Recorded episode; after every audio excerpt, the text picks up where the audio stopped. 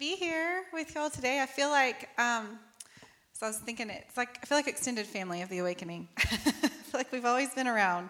Um, done like Easter egg hunts at y'all's house, and you've did that parenting conference that I still remember things y'all, you and Jessica said from that conference. And um, I also felt like just, I had a thought just for you and Jessica specifically, Travis, from um, Psalm 73 the um, my flesh and my heart may fail, but the, God is the strength of my heart and my portion forever. Specifically, that I just feel like you guys are um, people that give strength away to other people. That is God's given you His portion. That you've given that in strength, and even for us, the little bit that I've been around you, even just this morning, I'm like, y'all just gave me strength in parenting and, and different things that I've I've asked you um, through the years, and um, and then on down it, but as for me, God's presence is my good, that I've made the Lord my refuge, so I can tell about all that you do. So I just bless you and Jessica, um, just specifically in, in this church as you lead and pastor, that as God's your portion, that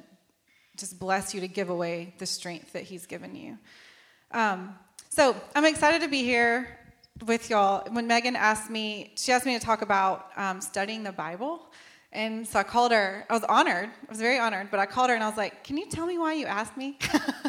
Because I'm not a biblical scholar. I'm not this person. I don't have a seminary degree. My husband does.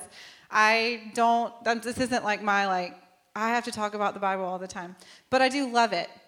I do love the Bible. And I think, um, even it, today, thinking about the awakening specifically, I think we're all on a spectrum when it comes to knowing God and reading the Bible, a spectrum I've been on all sides of it. As far as like i'm so passionately hungry i get up and i just feast on the word of god down to like i've disciplined myself so i'll read it down to like i don't even know where to when i open it i don't know what, what it says. I don't know what, what it means what it says. And so i'm kind of speaking to that spectrum today of anywhere we would fall on it. And then i think my heart and prayer would is just that god would stir hunger that wherever we are that the holy spirit um, we would just be able to come to him in this book and find him here and just stir more and more hunger for him as our father.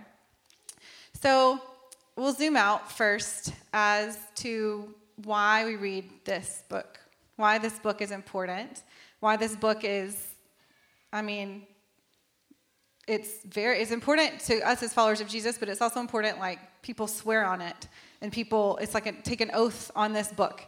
And so it's important to us as followers of Jesus because of Jesus. I'm telling you things we already know. But Jesus, he's the guy that died and rose again. And this is the story of him. And the Gospels is the story of what Jesus said and did. It's in the Gospels.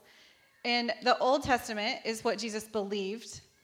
The rest of the New Testament is what the Spirit of Jesus taught his earliest followers through Paul and others. So, Jesus from the Gospels is what he said and did. We can practice his ways, we can imitate his behaviors. But then the Old Testament is Jesus actually knew the Word of God. He, if anyone could count, I was thinking this the other day. Well, rewind, probably 12 years ago, I can't remember exactly when. Um, my boss, I work at Wesley and have for a long time, since 2008. Um, and I don't even remember when Bob said this about me, maybe 15 years ago. He said, um, I can't remember how he said it, but he said, You know, I've never met anyone that, that knows God and doesn't really know the Bible like you. and I, I think he meant it as a compliment, maybe. Like, a, like, oh, you you know the spirit of God, but like I trust what you're saying, but like I really to this day I can't tell you where stuff is in here. Like I can't quote it necessarily very well. But I think even as a compliment, but I took it like I was like, oh, that's this isn't really good. that's not really a good thing. I don't think. And truth is, I'd surrounded myself with people that really knew the Word of God. So I was in accountability with people that I trusted that actually did know the Bible, that kept me on track, and I listened to people that I trusted, and that was good. But it was kind of this wake up call to me of like, but if I get off, I'm not going to know I'm off. Like, if I don't know it for myself, I'm not really going to know if my people change or something. Like, I can't trust this on my own.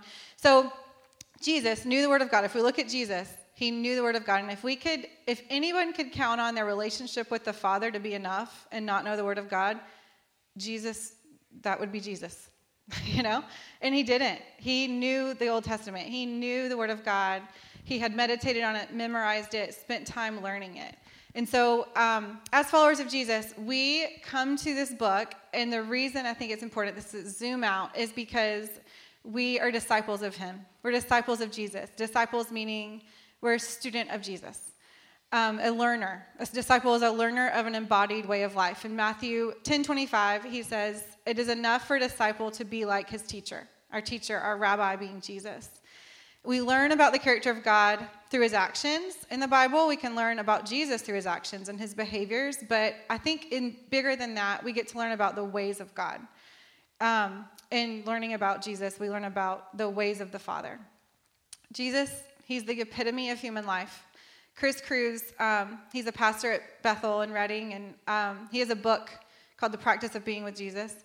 And I, I have a few quotes of him through here because it's just so practical. That book is, I love it. But one quote he says about discipleship says, Discipleship is the cure for the human condition the cure for the rushed life, the anxious life, the fearful life, the angry life, the shameful life. It's the cure for the human life.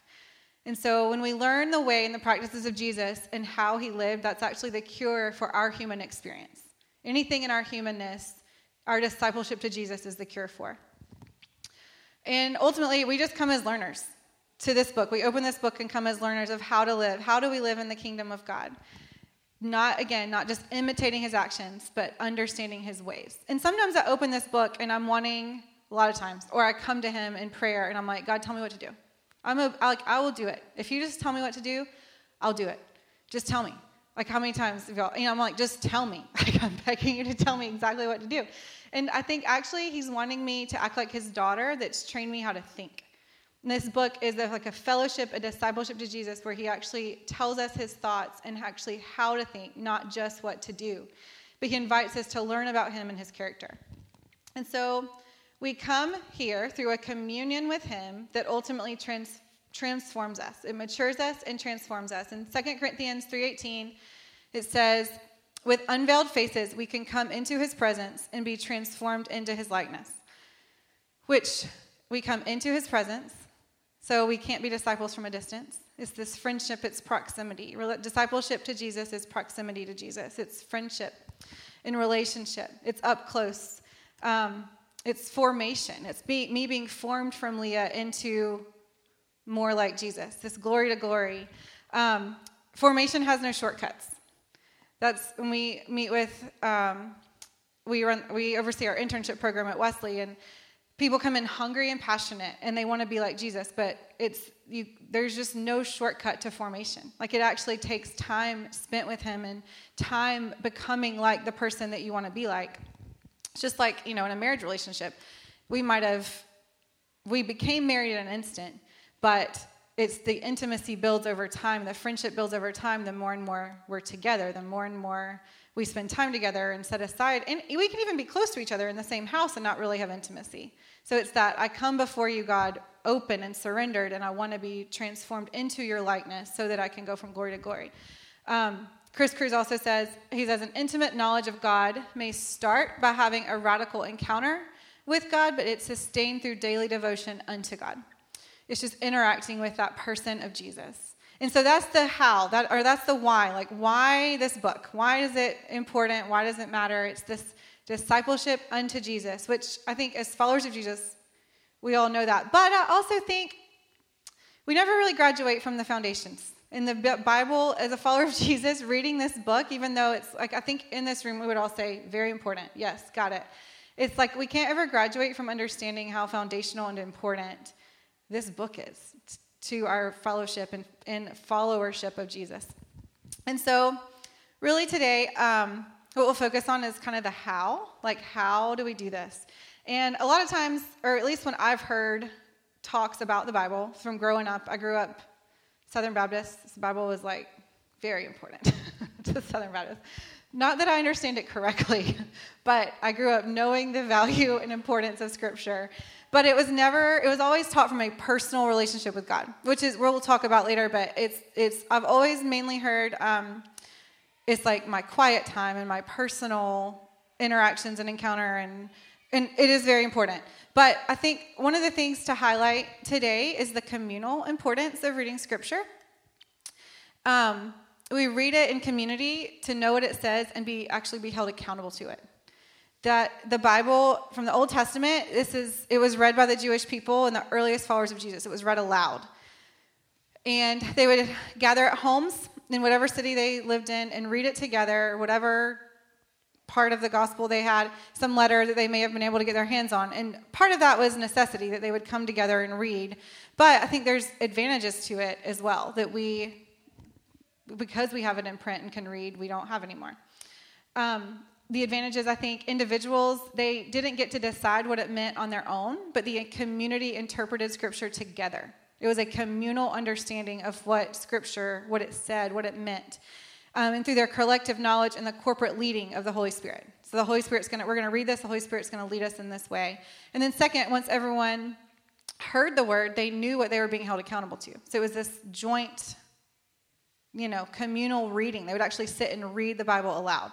And we have some of that through Bible study or through, you know, but a lot of times that looks like I read it and we talk about it. We don't just sit and read the words of God together, which is just very powerful. Um, I think the practice of reading scripture in community actually resists individualism that can be so prevalent in our American culture. Um, and I think part of what we're seeing in America in the West right now is this deconstruction of faith and deconstruction of church, and for a lot of different reasons. But partly, I think it's because we have this understanding, this individual understanding of this book that's like, I'm only, I'm accountable to what I read. Like I, I'm interpreting, I'm the only one I'm accountable to, or only one I'm accountable for. It's me and my time with God, which is great. We're going to talk about that, but it's I think it's just incomplete. Where there's a communal aspect that's so beautiful, and I think to read it communally, communally, it helps us to not be deceived. And the problem with deception is you don't know you're deceived. It just feels like you're right, which is scary. Um, Hebrews 4:12 says, "The word is living and effective and sharper than any two-edged sword. It's able to judge the thoughts and intentions of the heart." But then the Bible also says the heart is deceitful. And so the Bible, this is able to judge the intentions of the heart, but I think it's really able to do that. It can be personal. But really, when you read it communally, we can say, like, am I getting this right? Am I here? Am I, is this what this means? Like, let's, let's do this together. Let's figure this out together. Let's ask the Holy Spirit together and come across, come out on the other side even better, even sharper. Um, yes, we can't just trust what we feel to be true. What we feel is, is that de- deception. We don't want to be caught up in that. What we feel is absolutely true to us. That is, that's the nature of feeling. but feelings really just are a signal for what's going on inside of us, not necessarily the truth. But it is what we feel to be true. But we bring that to the Word of God and the truth. And in community, we get to sort all that out and have other people look into it with us and help us help us to sort all that out. And as followers of Jesus, if we believe this Word of God has final authority, then we don't really get a second opinion if we're a follower of Jesus. That, that's our choice in the matter. if we're going to follow Jesus or not, not on what authority the Bible gets. Because if we're saying we're followers of Jesus, we're, we're going somewhere with him. Like we're on this path and following him. Um, we just, as followers of Jesus, we want to fear God and love God above all else. And he gets to be our authority for truth and then he's going to reveal himself in, in, an echo to scripture. So the more we know this that the more we're sharpened by this the more the things we hear and encounter from him in our personal lives is just an echo to what he said in his book. So um, we're going to do a couple different little activations today and the communal i want to do a communal one and then we'll do a kind of meditative one. But the communal one we're going to do psalm 23 on both for both of them but um, I wanted just y'all to get in pairs, groups of three or four, whatever, and just we're gonna read Psalm 23 out loud. So you can go like each take a verse, take a couple of verses, and we're just gonna read it. That's just as simple as that. We're not discussing it or anything like that. We're just reading it out loud together in groups, just to have the word of God spoken in our midst. So actually, if you don't have a paper Bible, I have a copy. I just wrote down Psalm 23 or typed it out if you want that. I think it, I have a slide, yeah, but it's kind of small. So if y'all want this, I can give you this.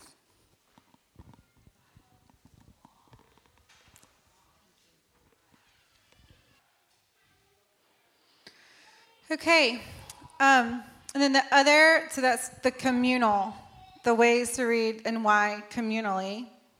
we had our staff uh, maybe last year, two years ago, read the book of Colossians in a group. And it was their favorite staff meeting we'd done all year. And it, the whole staff meeting was literally get in a group and read the entire book of Colossians. And they still to this day, the people on staff are like, that was my favorite staff meeting I've ever done. I'm like, well, that's the easiest thing we've ever done, too. So there's just something so powerful about coming together just to read the Word of God together.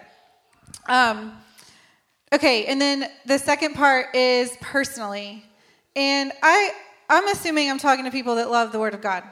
I know some of you. I know a lot of you, and I know that you have personal relationships with the Word of God. And so, um, the, the kind of the route I felt like where the Spirit was leading today was to talk specifically about meditation. There's lots of different ways that we could go about reading or studying or practically just getting the Word in us, but meditation is kind of where I felt like the Spirit was highlighting. Um, so that's the route we're going to go. So, personally, we read it to know deeper what it says and to meditate on the Word. And this is an advantage we have that the Jews in Jesus' day did not have that um, they had to rely on what they could pick up on from corporate reading and remember, where we get to, you know, hour by hour, we have our Bibles on our phones. Like, it's very accessible to us. That, um, and it's just a gift. I think just to remind myself a lot that this is a gift that I have. Like, there can be weird pressure and things on it, but ultimately, it's just a gift that I get to know my Father better. And one of my favorite scriptures is Psalm 1. This is like a life verse for me at this point. Um, I love it the most in the Passion Translation, so I'll, I'll, read it from there. It says, His passion is to remain, except I say, um, His passion is to remain true to the word of I am, meditating day and night on the true revelation of light. He, I say she, will be standing firm like a flourishing tree planted by God's design, deeply rooted by the brooks of bliss, bearing fruit in every season of life. Never dry, never fainting, ever blessed, ever prosperous. So I take from this verse that I can bear fruit in every season of my life. This is a promise because sometimes my life seasons don't feel like I'm bearing much fruit. It doesn't feel like there's any fruit anyone could pick off of me. like maybe not any edible fruit. But I take the promise from this of saying, okay, I can bear fruit. This is the promise here is I can bear fruit in every season of my life. Why? Because I've meditated on the word. I've meditated on it day and night and allowed it to seep into me so that I have something to give away. Meditating is listening, sensing, is pondering Christ, being present to God and savoring it. It's getting getting it in me, in my heart, deep down to the deepest levels and crevices of my soul. Um, Leslie Crandall, Leslie Crandall, she's a pastor, another revival pastor at Bethel. She says um, meditation leads you to magnify the majesty of God. And meditating will always lead to magnifying. So it's a place where we can surrender. hey, Selah. we can um, surrender. I come to God and I surrender my humanness and I can behold his majesty. When I meditate on the words, it's this place, it's this exchange where I can come surrendered and I get to behold him in his in his power and his glory of who he is. That I can recognize that he is bigger than what I'm currently seeing. He's bigger than my circumstance. He's um, and a lot of times I'm letting go of my bitterness or my hardness of heart or my whatever is my wherever posture my heart is in, I can come before Him and, and actually let it seep in. Um, medit- meditating on the Scripture allows us to come into agreement with who God is and what He says. The power of agreement is powerful. it is it's what we agree with is what we believe about ourselves, about others, about God. It's the way our lives are going to go. Whatever we agree with, that's the direction our lives are headed. And that's why it's important. I mean, even like psychologists, non Christian circles, it's the breaking power of agreement with lies is so important. Is because our the, whatever we agree with is what's inside of us. And so meditating allows us to come into agreement with what the what the tr- the truth, capital T truth is of what God says about himself, what God says about me, and it's I'm aligning myself and my heart with the truth. It's the answers to our questions, insecurities, fears, triggers, anxieties is all found in the Word of God. Um, I have a lot of quotes for you, but Dallas Willard says one of our greatest needs today is for people to really see and really believe the things they already profess to see and believe. That I already say I believe these things, but I think meditating allows us to really search ourselves, to really see and really believe the things that I already say that I do on a surface level. He says, knowing about things, knowing what they are, being able to identify them and say them does not mean we actually believe them. When we truly believe what we profess, we are set to act as if it were true. And acting as if things are true means, in turn, that we live as if they are so. So it's an alignment of our life that we come under agreement of what this what this actually says by meditating, and we are aligning our actions and our entire lives with the Word of God takes it beyond, I think meditation on scripture takes it beyond memorization, which I think is very powerful and important, but it's allowing the Spirit of God to get into our hearts in a way that actually brings about maturity and that transformation that we talked about with Second Corinthians, that glory to glory. It takes us into places of peace because we're beholding Him. And um, it's actually, I think, the thing that's going to let it leak out into others. Like once it becomes seeped into here, we're actually able then to, to leak in the things that we want to, something's always going to leak out. So it's allowing those things that we want to leak out. Um, and with meditation, it's just important to, you know, acknowledge we're always meditating on something, either worry or, or um, which is, I guess, meditating on a problem or our obsession with a potential problem. Um, or we can choose to meditate on, on here, on the Word of God. And then just it's important to remember and have the, tr- the whatever scriptures and truths that have been like our seasonal cornerstones. I think there's it's important to have those and then to have those as anchors, to keep those before us as anchors. That these these places we've gone with God in the Spirit before to keep before us as these are anchors of truth of God, this is what you did, this is what you showed me, or this is your promise, this is what you've showed me you're gonna do. And I'm gonna bring people into that. I'm gonna make that communal and have other people pray this for me and with me. Have certain verses for certain seasons of my life that are like home to me, that they feel that stable and secure, that they're like, it's like a home verse. When I was in college, um, my brother passed away, and it was hard, clearly. But um, I would go to bed every night. I'd memorize it on accident because I was just, it was a lifeline. It was nothing else than like, I have to get through this and go to sleep. It was from Isaiah 43 that I've called you by name. You are mine. When you pass through the waters, I am with you, and they will not overwhelm you. When you walk through the fire, you will not be harmed. Like I would just over and over, that would be my, I'm repeating this because I needed to get sleep. and I had to believe it. Even though I didn't feel like that was true, I had to choose to position myself that this is what the Word of God says. He is with me. He is with me. He, I'm not going to be drowned. I'm not going to drown. I'm not going to burn. Like in those seasons, and I can still, like when I read that, it takes me right back there. But now when I go through anything else, it's like, oh yeah, He's delivered me from this before, and He will do it again. And just a couple years ago, a few years ago at um, work, we were dealing with some leadership, structural changes, chaos, and there's a verse in Second Chronicles 20. It says, "For we are powerless before this vast number that comes to fight against us. We do not know what to do, but our eyes are on you." And I'm not kidding you. In that two years, I probably said that 2,000 times in the middle of a meeting. I'd say it out loud, I'd say it in my head. I'm like, I don't know what to do. My eyes are on you. God, where are you? I can't find you. I don't know what to do. My eyes are on you. It's just these anchor verses of having these pivotal things and cornerstones in our life of where the Spirit's leading us that we can anchor into. And now, whenever I don't know what to do, which is common in all parts of life, it's like, oh, yeah, I have a tool for this. I have an actual promise of prayer to pray that God's going to show me where He is and He can show me what He's going to do. And so, um, we're going to, in a minute, go to meditation on Psalm 23, just through that same verse and actually meditate on it. But um, there was a few things, Megan, when she was talking to me, she said, to, she wanted me to talk about practicality. I'm a very practical person. Anytime I ever hear anything, Aaron's, Aaron will talk something out, he's very, like, um, what's it called? Philos, philos, I can't say that word. Philosophical and I'm very like, what does that really mean? Like, how do I actually do it? I need to know, like, tell me what to do.